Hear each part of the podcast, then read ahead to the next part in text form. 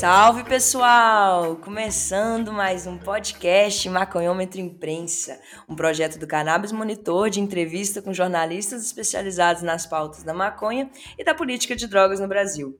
Eu sou Ingrid Rodrigues, jornalista, ativista, comunicadora social, criadora do projeto Comunicannabis.420, segue nós lá, hein?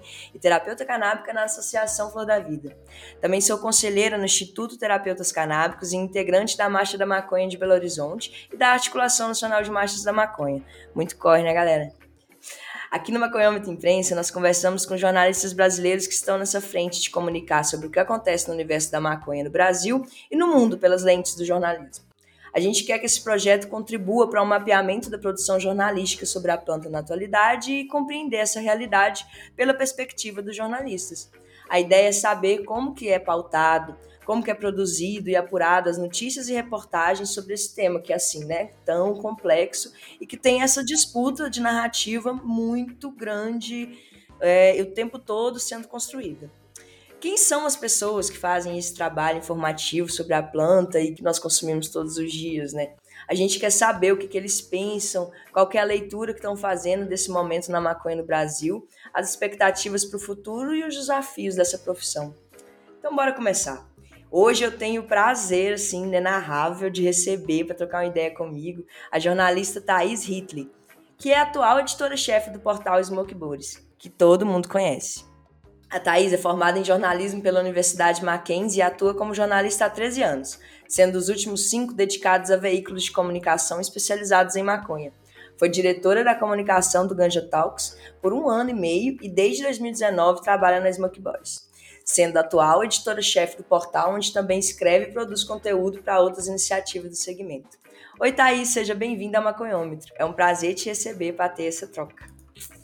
Salve, Ingrid. É um prazer estar aqui falando com você. Uma satisfação enorme fazer parte do podcast Maconhômetro Imprensa. Vamos que vamos.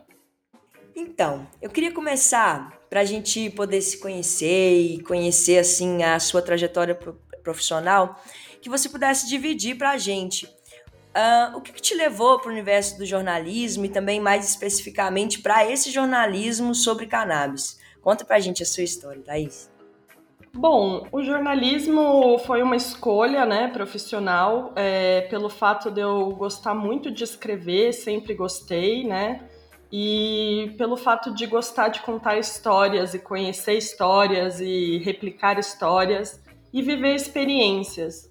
E eu percebi que nessa profissão eu teria oportunidade de desenvolver essas habilidades, né?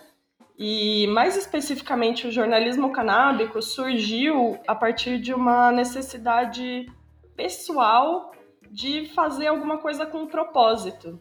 É, eu trabalhei por muito tempo, bom, já passei por é, redação de emissora de TV, comecei fazendo rádio escuta, Trabalhei em veículos impressos, é, trabalhei também em assessoria de imprensa, essas duas na área de viagens, né? E parece até loucura, porque todo mundo falava que a minha profissão era a profissão dos sonhos, né? Eu era paga para viajar o mundo, conhecer lugares incríveis e escrever sobre isso, ou então acompanhar né, jornalistas quando eu estava na assessoria de imprensa por lugares maravilhosos, hotéis incríveis e tudo mais. E de fato era muito gostoso, mas tinha ali um vazio é, de propósito. É, eu sentia que não cumpria uma função social que eu acho que a nossa profissão exige, né?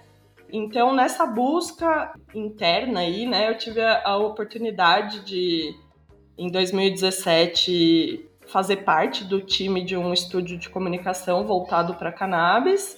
E nesse meio tempo fiz alguns projetos, inclusive com a Smoke Buddies, foi aí que eu conheci o pessoal. E em 2019 eu fui convidada a fazer parte da equipe, né, comandar aí a redação da SB. E uma função que eu exerço com muito amor desde então e que realmente preencheu é, esse propósito aí que eu estava buscando é, exercer com a minha profissão. Nossa, mas dá para ver então essa comunicação tão bem produzida dessa sua experiência, assim, você fala, nossa senhora, bem inspirador, devo dizer. Então, Thaís, e o portal Smoke Buddies tá, atua em várias frentes, né? Além das redações de matérias que vocês fazem, originais, tradução de matérias estrangeiras, já produziram podcasts, tem uma forte atuação nas redes sociais. Assim, é uma referência para todo mundo. Já quem faz jornalismo hoje em dia vê as Smoke Buddies é realmente um lugar que você vai procurar quando tem, por exemplo, uma coisa quente assim. E eu vou sempre falar assim, não, deixa eu ver o que, que a Smoke Buddies falou aqui. E tem uma qualidade, né, de conteúdo muito grande, de referência, sabe? Isso faz a diferença. Mostra um amadurecimento desse jornalismo canábico. Então, assim, realmente traz muita curiosidade para mim saber como que é esse papel de editora-chefe da Smoke Bugs. Certo, obrigada Ingrid, eu fico lisonjeada com suas palavras, é, é muito bacana é, ter esse reconhecimento, muito obrigada. E eu preciso dizer primeiro que, enfim, né, é, como editora-chefe, eu, eu não respondo sozinha, né, pela Smoke Buddies, esse é um trabalho de uma equipe, que, apesar de enxuta, é, trabalha muito, muito mesmo para fazer acontecer. E o nosso dia a dia é bem corrido, né? Como eu falei, nós somos uma redação bem enxuta e cada dia um dia, na verdade, né? Porque no jornalismo não tem muito uma programação prévia, né? Porque as, as notícias vêm, os fatos acontecem e a gente tem que estar sempre ligado. Então, é, boa parte do nosso trabalho é monitorar tudo o que está acontecendo é, nos órgãos oficiais, também em outros veículos, ver o que, que é relevante, o que, que é história, e a partir daí a gente define as pautas do dia, né? É, o Joel, que trabalha comigo, faz esse trabalho também de pesquisa. A gente bate as pautas diárias que a gente vai trabalhar e a partir daí, o meu trabalho é também supervisionar, né, esse conteúdo, né, esse material que é produzido, sempre passa por mim, né, eu sempre vejo, reviso, edito, né. São quantas pessoas a equipe? A equipe fixa são de cinco pessoas, é, mas a gente trabalha com bastante colaboradores, né, tanto colunistas e pessoas que produzem conteúdo, como o pessoal de design, fotografia, é, eles não entram aí nessa contagem da, da equipe, né, que é diária, que está todo dia ali trabalhando, que são cinco pessoas. E, bom, além de ficar ligada, né, em tudo que está acontecendo e pensar nos enfoques, né, que a gente vai dar para as pautas, porque muitas vezes o que, o que aparece de história tem um enfoque ou tendencioso ou, ou enfim, né, que não, não é o que a gente acredita, então a gente sempre busca dar um enfoque nosso, né, para as histórias e também supervisiono, né, a parte de, re, de redes sociais, como você falou, né, a gente é, tem uma presença forte nas redes, diária, e isso passa por mim também. A gente tem também anunciantes, né, que produzem conteúdo para o site, que tem colunas patrocinadas, esse material também vem para mim, passa pela edição e tudo mais, então eu controlo todo esse fluxo, né, de, de notícias, seja as notícias editoriais mesmo, sejam os publi editoriais, e os colunistas, né? Essa interação com colunistas, receber texto, editar, aprovar e tudo mais, faz parte do meu trabalho. É, além disso, a Smoke tem um braço de produção de conteúdo é, para outras iniciativas é, canábicas, né? Seja um instituto de ensino, seja uma agência de viagens, a gente tem alguns clientes para os quais a gente produz conteúdo relacionado, né? Que é, é, é, o braço de agência né, da, da SB, que eu acho que poucos conhecem, mas que a gente atua é, nessa área também. Então, é bastante coisa, bastante trabalho, mas é muito gostoso, assim, é, é, é apaixonante fazer isso. Eu sou muito feliz no dia a dia, apesar de corrido, é, é, é uma grande satisfação. É, você falando, parece o efeito comitiva, vocês são os canabinoides. Exatamente. Então, e aí, uma coisa interessante e que a gente sempre conversa aqui com o pessoal que vem é sobre essa peculiaridade do jornalismo canábico, né? É mais desafiador devido a esse contexto proibicionista, que é tão diversificado, né? Você mesmo viajou tanto, eu sempre fico pensando que é, a diferença de cultura é tão grande com a mesma planta e a forma de ver e, e, de né, lidar com aquilo, de falar sobre aquilo. Aquela jogadora de basquete que está presa até hoje por causa de ouro, é uma coisa assim que a gente fica, né? Como colocar no meio desse mar de cultura a coisa de forma simplificada, né? Quais são os desafios? É, e trazendo enquanto desafio, eu queria emendar um gancho que me veio enquanto você estava falando e que também é uma coisa que é muito importante para quem está né, buscando trabalhar com jornalismo nesse meio, que é a questão como que vocês monetizam. Qual que é a, a, a, questão do corre de monetizar, de poder é, gerar essa grana para poder produzir desse jeito, porque vocês parecem que ficam por conta disso. Então, é, e são cinco pessoas, então dá para fazer uma coisa assim. É, tenho certeza que várias pessoas que vão ouvir a gente gostariam de entender como que faz essa. É, é não todas as pessoas, inclusive eu. que é sério, é uma curiosidade importante nesse meio, porque parece que a gente tem que ser mais criativo do que o normal. Mas enfim, é isso. Desafios. É, você tocou num ponto muito importante sobre desafios do jornalismo nesse segmento, né? É, porque eu vejo que o fazer jornalismo é fazer jornalismo em qualquer segmento, né? A apuração, a checagem, a escrita, o cuidado, é algo que pode ser aplicado para todos os setores, né? Mas existem peculiaridades no nosso segmento que eu acho que, que valem é, a gente falar, né, sobre.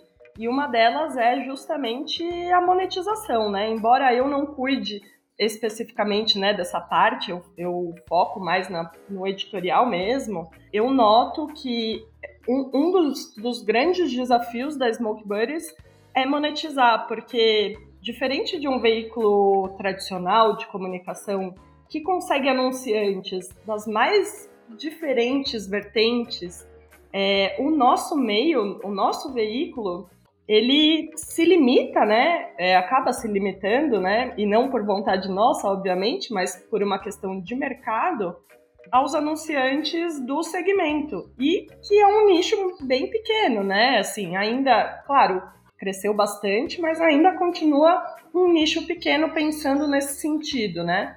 Então, esse realmente é um grande desafio.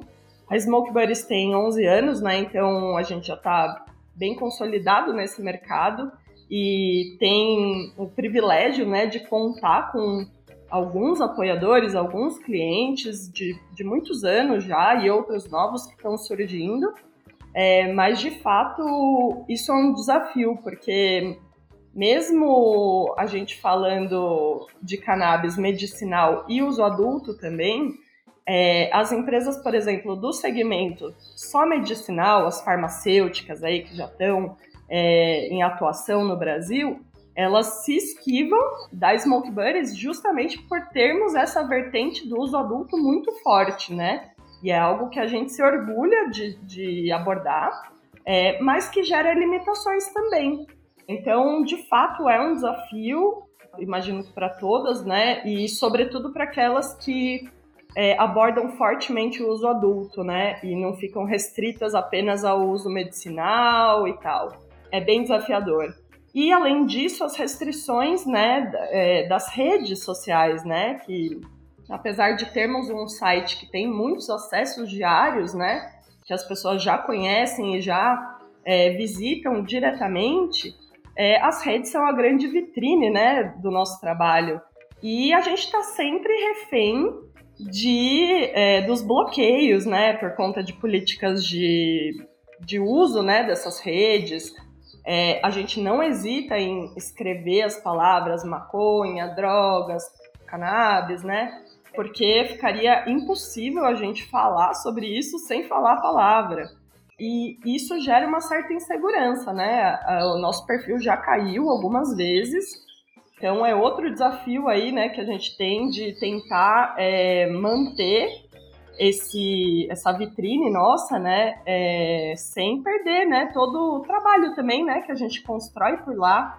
Eu acho que esses dois desafios são bem particulares, né, da, do nosso segmento.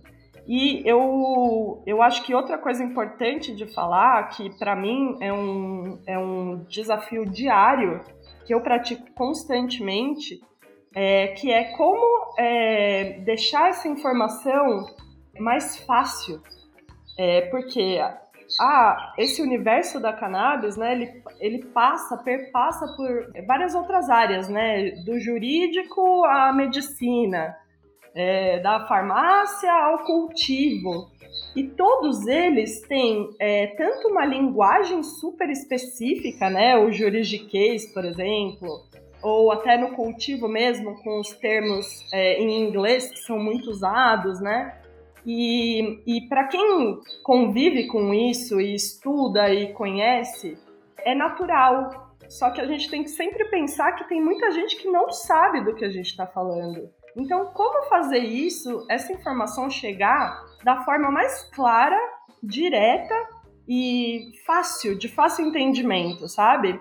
É um exercício que eu faço muito.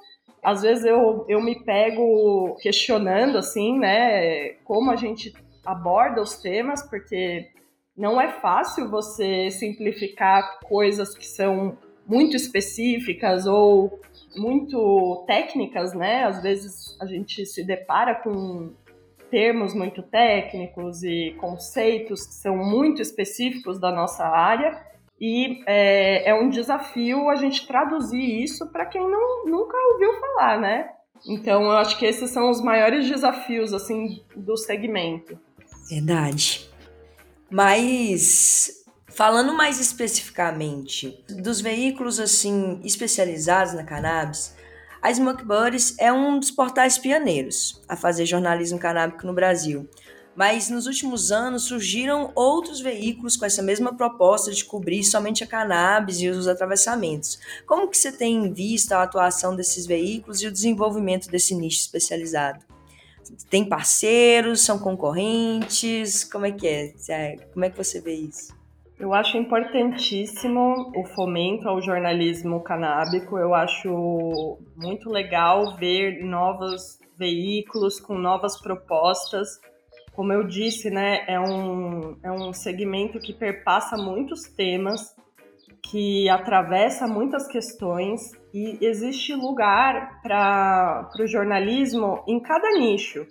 Eu só acho que a gente não pode esquecer, né, do contexto. Não dá para a gente simplesmente falar de cannabis medicinal como sendo a, a nova promessa da medicina e tal, sem, sem levar em consideração todo o proibicionismo, a guerra às drogas e quem que está se prejudicando com isso, né? E quem não tem acesso a essa medicina hoje, né? Então, eu louvo essas iniciativas, acho que elas é, são necessárias, elas é, atingem nichos que não necessariamente a gente atingiria, né? É, mas eu acho que precisa haver esse cuidado, precisa haver essa responsabilidade em não deixar que o nicho que você atua desconsidere todo o contexto que a gente vive hoje. Então é preciso sempre olhar para esse contexto, sabe? E às vezes eu percebo que não é bem assim que acontece. Mas, bom, cada um, cada um segue a sua linha editorial, né? É, só acho que seria importante ter em vista toda essa problemática, né? Que a gente não pode esquecer. Exatamente, eu penso muito parecido com você, assim, e tento muito fazer isso na Comunicar Análise. E é lá já eu tento ir numa linha até que esbarra muito no humor, sabe? Tô querendo fazer uma coisa, uma coisa que chegue nesse ponto de ser debochado, mas com informação qualificada, entendeu? E que leve aquilo de forma simples e para mais pessoas também que possam chegar e não tanto usar esses termos específicos, mas às vezes só é isso aqui, isso aqui, pá. E é muito contraditório, sim, para alguns desses nichos que se propõem a esse jornalismo, não pautar isso e, por exemplo, nem usar a palavra maconha. Isso é uma coisa que a gente conversa muito aqui. E a, a Smoke Buddies, ela faz, eu vejo muito a mesma linha que eu faço, que é usar as duas palavras se referindo à planta e mesclando, né? E assim, é, é a forma que eu acho correta também, até para ir desmistificando com a própria leitora, que vai estar tá, é, entendendo aquilo e associando como se fosse a mesma planta. Para mim, é a forma mais assim é, legal de fazer, mas é a minha opinião, né? Cada um vai entender, como você mesmo disse, a sua linha editorial e a sua forma de fazer. Mas enquanto é, também ativista, né, que vê os contextos que presencia o que pode acontecer com esse preconceito, e não somente como ativista, como também acolhedora de associação, que tem as pessoas chegando lá e falando, ah, cadê meu óleo de CBD? E aí eu tenho que explicar, não, mas não, é óleo de CBD, é óleo de cannabis produzido com as plantas que a gente produz, e tem todos os fitocannabinoides, o CBD tem também. E meio que é, é essa disputa de narrativas que a gente fala na apresentação essa disputa ela precisa acontecer e eu acredito que não tem como é, a gente não pensar essa palavra maconha como uma coisa para a gente colocar no, normal, sendo que claramente o preconceito tem uma raiz racista. Então, a partir do momento que a gente é, identifica isso, não tem o que falar, não tem conversa. Então, você vai falar, ah, mas isso aí, pessoa, muitos falam isso. Mas você fala maconha, você afasta a pessoa. A pessoa ela tem preconceito com a palavra maconha. Pode ser verdade em, em determinado ponto. É por isso que a gente vai lidando, vai equilibrando ali de uma forma, tentando é, mostrar para as pessoas do que, que se trata de fato, assim. Mas. Eu acho que ressignificar né, a palavra é, tem um poder muito forte. É, evitar falar maconha não vai resolver o problema, né? Mas ressignificar essa palavra e associar ela a cannabis medicinal é, ou a cannabis, que seja, né? É, eu acho que tem um poder muito importante. A gente precisa é, ressignificar essa palavra mostrar que ela é sinônimo, que é tudo a mesma coisa. E a gente precisa se apropriar desse termo, sabe? Sem, sem vergonha, é, com orgulho Exatamente. mesmo, é maconha. Como a própria comunidade LGBTQIA+, nos ensinou muito bem, a, como é importante utilizar-se disso para se empoderar e falar, não, essa palavra é minha, essa palavra é da nossa utilização e ela não significa coisa ruim de jeito nenhum. E, enfim, até a Globo, gente, fala, fala maconha medicinal, assim, né? Não dá para colocar como referência porque é a maconha medicinal e a, a droga no jornal, né? Mas exatamente. Não dá para desconsiderar também que é. Eu quando eu vejo lá a, a manchete eles falando maconha, eu, eu, eu fico feliz. É muito massa. Porque querendo ou não, né? É pra galera do sofá. E, e assim, é, é, curioso, né? Porque até a palavra droga, ela traz, né, esse estigma que é complicado. Tecnicamente, maconha é uma droga, né? E, e é, é, curioso, é, a nossa audiência, por exemplo, quando a gente usa essa palavra droga para se relacionar, maconha, é, vem muita crítica, vem muita gente criticando, né? Então, é, não, maconha não é droga, maconha é uma planta que salva. Bom, é só uma questão de se apropriar do termo, né? E, e é correto falar que maconha é droga. O incorreto é achar que toda droga é destrutiva e, e, e terrível para nossa vida, né? Então, é, esse jogo aí, né, de narrativa precisa ser trabalhado, precisa ser discutido, a gente precisa achar que tudo bem, maconha é droga, assim como a cafeína é uma droga. E tá tudo certo. São substâncias. Não é por isso. São substâncias, exatamente. Então, tem muita discussão ainda, né, sobre, sobre o uso dos termos e tal, que eu acho válido, eu acho que tem que ser discutido, né? Mas é interessante, né, a gente ver como as pessoas querem distanciar as coisas, sendo que, na verdade, a gente precisa repensar nessa demonização das drogas, na verdade, né? Não é nem tanto de usar o fato de usar ou não um termo, é, mas entender o que ele significa, de fato, né? E a pauta do medicinal, ela cresceu muito nos últimos anos, assim, né? Ela foi ganhando amplitude, é, foi cada vez mais pesquisa científica nessa área também. E, assim, ainda está muito prematuro, com certeza, mas foi uma coisa que cresceu muito. No entanto, como a gente está conversando aqui, foi também essa, esse endeusamento de um setor em detrimento de um outro que continuou sendo perseguido e, e estereotipado, né?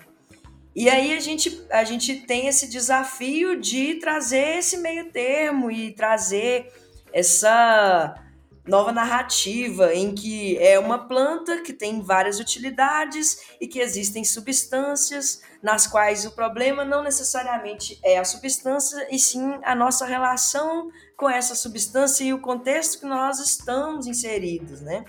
E é desafiador também, né? É, trazer isso. Mas eu queria perguntar para você assim, como que você vê essa marginalização? A gente estava falando, mas a gente pode talvez aprofundar mais um pouco, pensar em por que que isso se dá, né? Por que, que ah, as pessoas têm essa resistência tão grande e quais poderiam ser, né, dentro das nossas possibilidades, uma linha para poder ir driblando isso aí.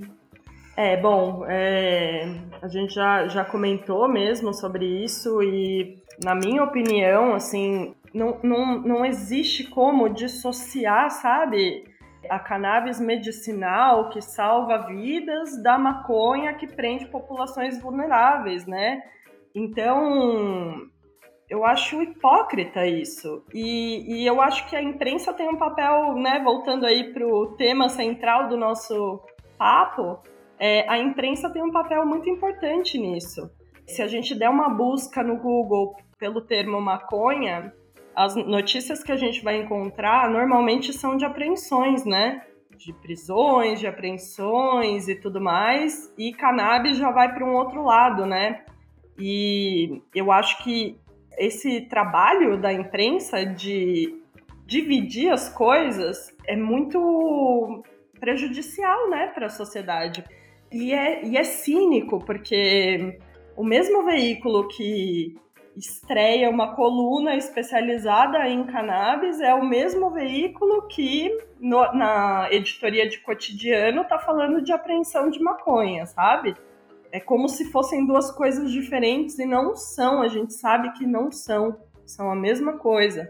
O que difere é o acesso. Então, a nossa estratégia é como você comentou, né, de misturar as duas coisas. A gente fala na mesma matéria, a gente usa os dois termos, é, a gente sempre reforça a palavra maconha quando está falando de medicinal, é, a gente reforça a palavra cannabis quando a pauta é de cultura, por exemplo, para ir misturando essas duas coisas, porque elas não são é, separadas, elas são separadas pela narrativa, né?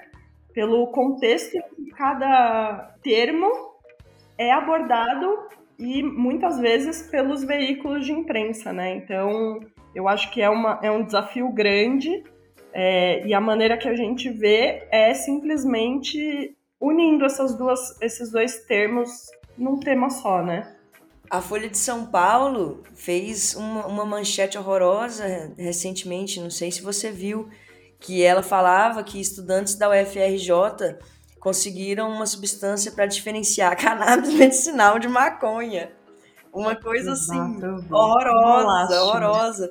E justamente é isso que você está falando, é bem impressionante. Dá até para pensar assim, né, o que que, do que que se trata isso, por que, que a pessoa se dá o trabalho de fazer uma coisa tão horrorosa, não pesquisar ou não fazer uma manchete, será que não passa por ninguém, sabe? Enfim. Assim como, é, se eu não me engano, o Globo soltou uma matéria sobre maconha líquida apreendida, é, e a gente foi pesquisar que diabos era maconha líquida. E, na verdade, era um sabonete líquido com CBD, sabe? Olha, então, você que é, é muita irresponsabilidade. É, é, é, o básico, é o básico você checar, né, a, a informação e, e um pouquinho além do que a polícia, por exemplo, apresenta como informação, sabe? Então, realmente é um desafio grande. É, a gente precisa estar sempre atento e, e um dos nossos papéis é também fiscalizar é, esse tipo de coisa. Quando saem matérias nesse sentido, tanto a da Folha quanto do Globo, a gente soltou matéria falando sobre é, o problema que estava ali, né? O problema de, de discurso e tentar esclarecer, né? Tentar dizer que, olha, não é maconha líquida, é um sabonete líquido com canabinoides. Não tem como separar maconha medicinal da maconha adulta. Até porque o THC tá aí, tá vendendo na farmácia, inclusive, né? Então, como é que você separa uma coisa da outra, né? Porque falar que um é medicinal e o outro é adulto é basicamente colocar o CBD como medicinal e o THC como, como uso recreativo, adulto, né? É, e é uma mentira, porque tem muita gente que faz tratamento com THC. Para muitos tratamentos, o CBD não é efetivo. Então, é preciso responsabilidade, né, na hora de, de separar as duas coisas, é, que na minha visão não tem separação, né? É, mas se for fazer essa, essa, essa dissociação, é preciso ter responsabilidade. É, não. Para mim é bizarro quem fala que o THC não é terapêutico. Eu tenho dois anos que eu trabalho na associação que trata várias patologias com a mesma fórmula. A mesma fórmula é para várias patologias, para todas as idades, inclusive para animais. Então, assim, acho que a gente tem muito que descobrir sobre como é esse trabalho dos canabinoides e como é a nossa recepção sobre eles para condenar uma, uma substância que efetivamente funciona para todas as pessoas? Não. Tem suas questões? Sim. A gente precisa estudar sobre isso, entender isso melhor e não ter um tabu e não condenar também, né? Vamos combinar. É muito difícil é, no trabalho do jornalismo canábico ver essa o que é as fake news do nosso nicho, né?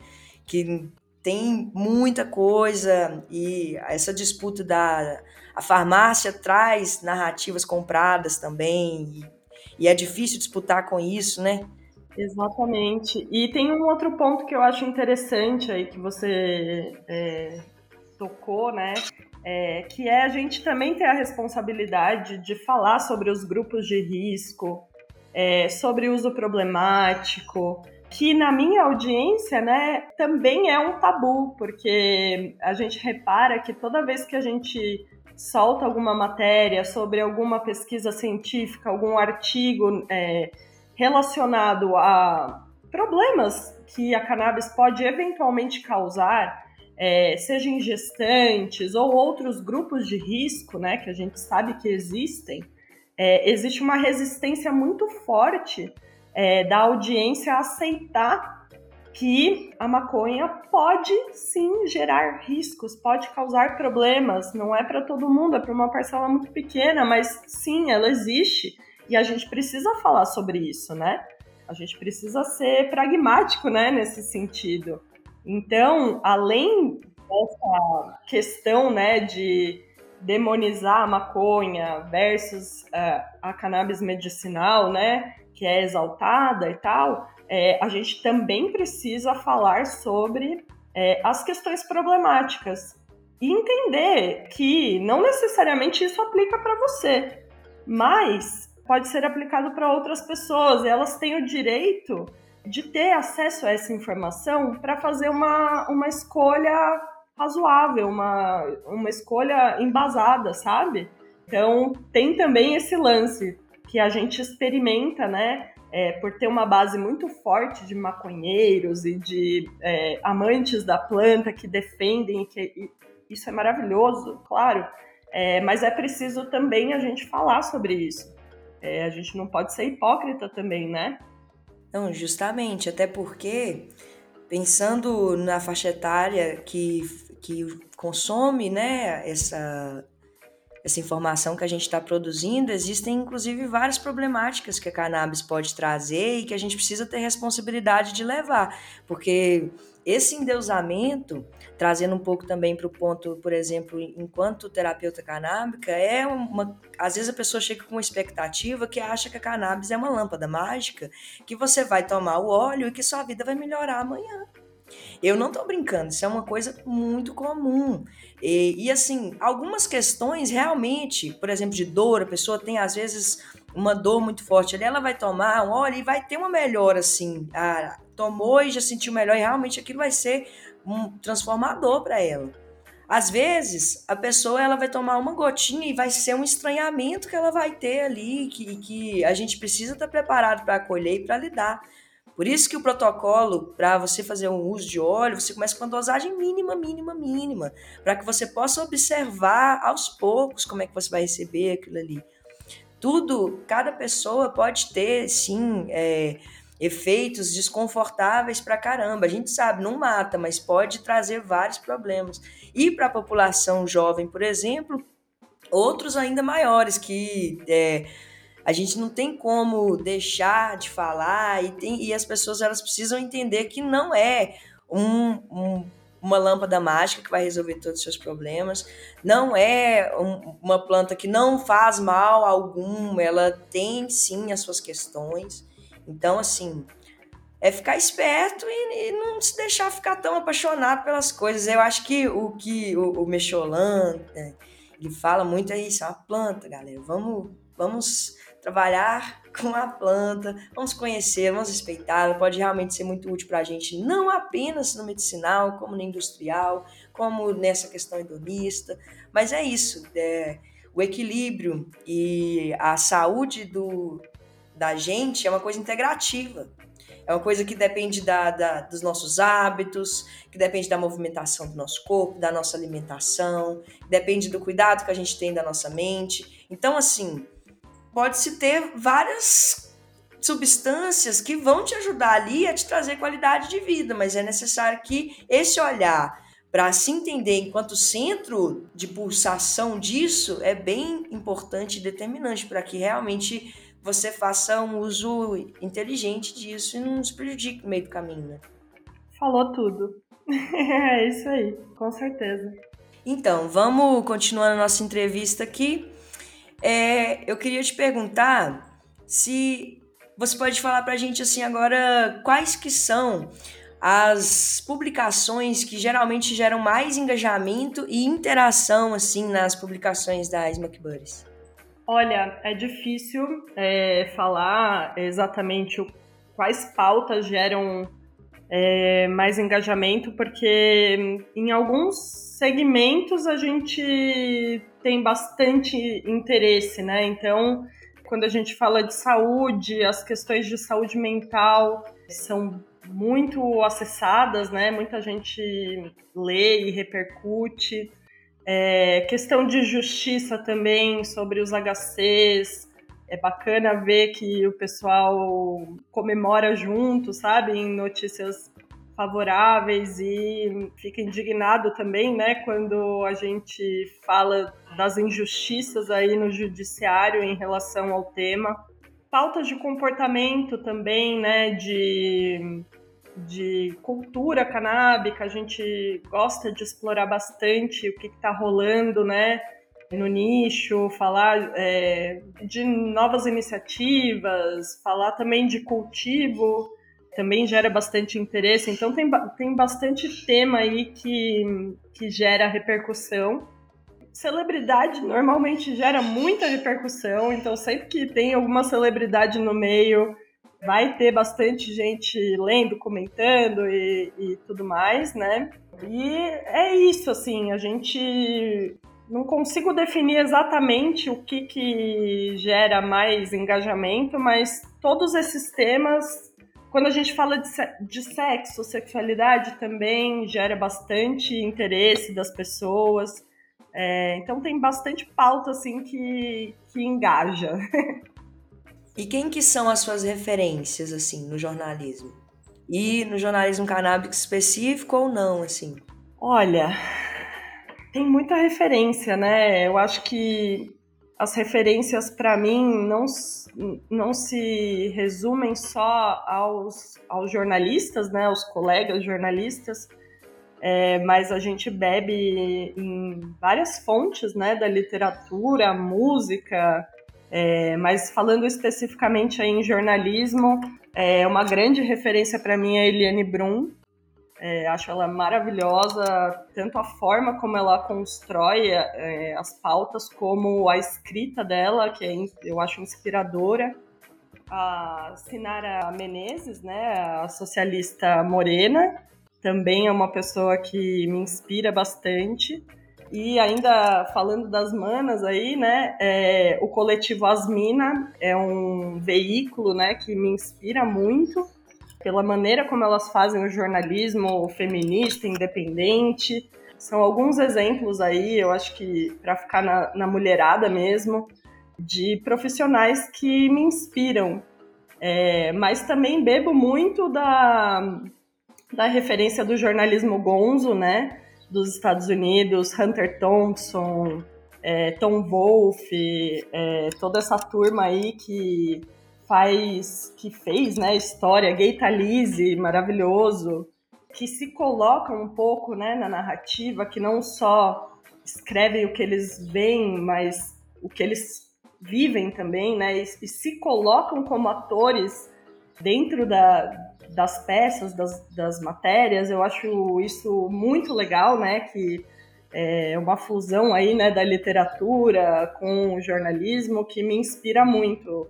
Gosto muito. E, bom, eu, eu acho que do segmento, não quero deixar ninguém de lado, porque eu sei que tem muita gente boa, tem muita mulher foda aí, é, escrevendo coisa boa. Tem muita gente que eu prefiro não ficar nomeando, é, acompanho todos, Estou ligadinha no trabalho aí do pessoal que escreve sobre isso e tenho muito orgulho de tudo que está sendo produzido aí por jornalistas brasileiros nesse, nesse campo né, da, da maconha, não só da maconha, mas como da política de drogas. Tem muita gente boa aí que a gente pode se inspirar e, e usar como referência.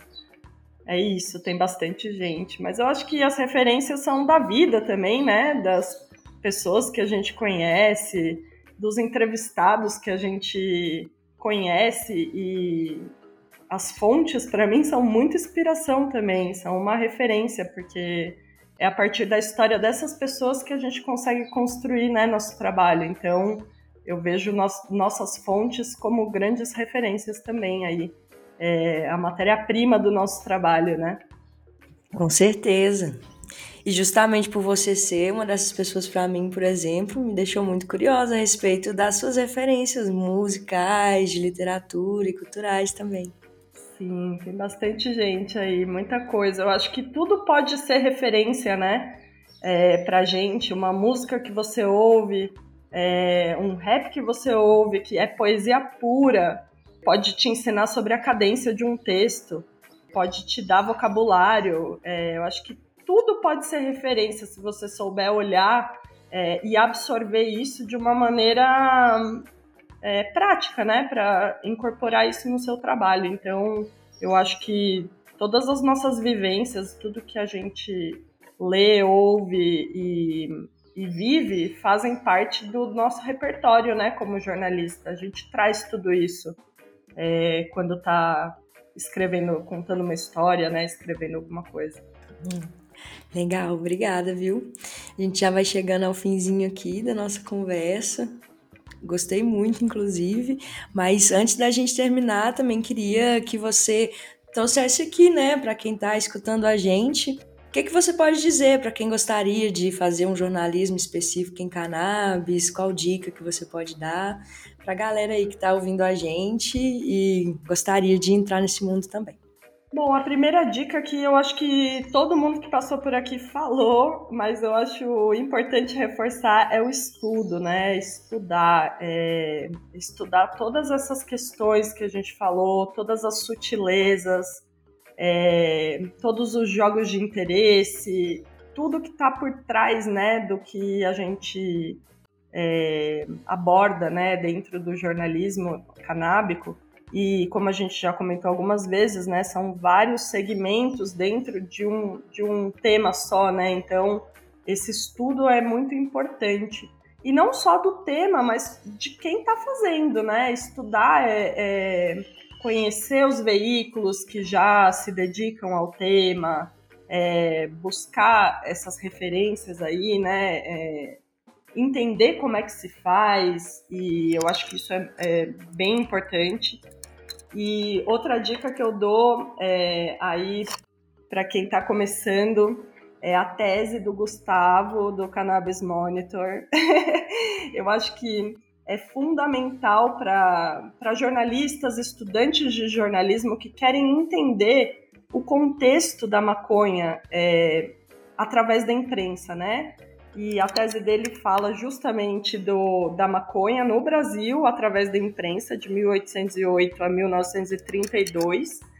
É, e, e dá um insight muito interessante sobre como o proibicionismo atua, né? E, e como o jornalismo também é fator de transformação, né? Da narrativa da maconha. Então a gente vê lá lá atrás, 1800 e pouco, como que era retratada né, a cannabis no jornalismo? E até um pouquinho assim, né, o começo da proibição que a história virou completamente. E como, como que o jornalismo atuou, né, é, ativamente nesse, nessa transformação, é, nessa ressignificação da cannabis, eu acho que é muito interessante, é muito legal e ao mesmo tempo dá um, uma tristezinha no coração, né? A gente vê que a gente essa proibição fez a gente voltar lá lá atrás, quando as matérias falavam sobre os benefícios da cannabis em tal coisa e para tal coisa. E aí a gente está falando disso de novo ainda, sabe?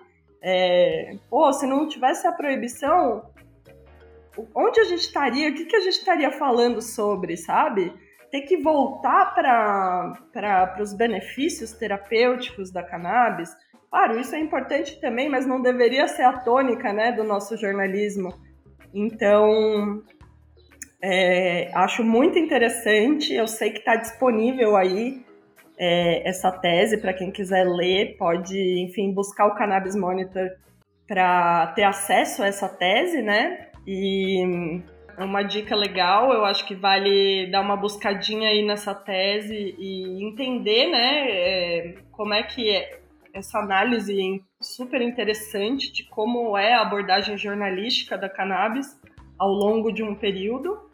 É, e bom, tem, tem muitos livros, né? Muitas, muitas coisas, muitos, muitas produções interessantes é, que podem dar um, dar um contexto legal, né? Sobre o assunto para quem está começando aí a explorar esse tema. Posso citar alguns aqui que eu acho bem legais. Tem o Chavando Poder, Drogas e Autonomia, do coletivo DAR é, Fumo de Negro, a criminalização da maconha no pós-abolição da Luísa Saad. É, tem um livro recente do Cristiano Marona é, que fala sobre a lei de drogas interpretada na perspectiva da liberdade, né? É, que é bem interessante o livro sobre a história da maconha no Brasil, que teve um relançamento agora, né, a nova edição, que é do Jean Marçal Carvalho França, é incrível também. Então tem muita fonte, eu acho que é, é mais ter aí a gana de buscar né, essas, essas referências, buscar esses assuntos e estudar mesmo, se aprofundar no tema, e é isso. Chegando no finzinho aqui, queria então que a Thaís pudesse dar o seu adeus para a gente aí e as considerações finais. Gente, só tenho a agradecer, é um privilégio enorme bater esse papo com vocês. É, vida longa aos projetos que vocês realizam. Sou fã, acompanho e agradeço aí o espaço para a gente falar sobre esse tema que é tão caro. Tamo junto, mano. A gente que agradece você ter aceitado o nosso convite. E chegamos ao final de mais um Maconhômetro Imprensa, dessa vez com a Thaís Hitler, jornalista e editora do portal que a gente adora, Smoke Buddies. Muito obrigada pela companhia de quem nos ouviu até aqui. Espero que vocês tenham curtido como eu. E se você gosta do nosso conteúdo e puder dar aquela moral para o nosso projeto, fortalece o Cannabis Monitor na nossa campanha de financiamento coletivo. O endereço é apoia.se barra Cannabis Monitor. Esse é um programa independente, sem patrocínios e que existe devido ao fechamento máximo de vários colaboradores. Uma força pingando uma graninha nos ajuda a manter esse trabalho de pé. Um beijo grande para todo mundo e até a próxima entrevista, galera!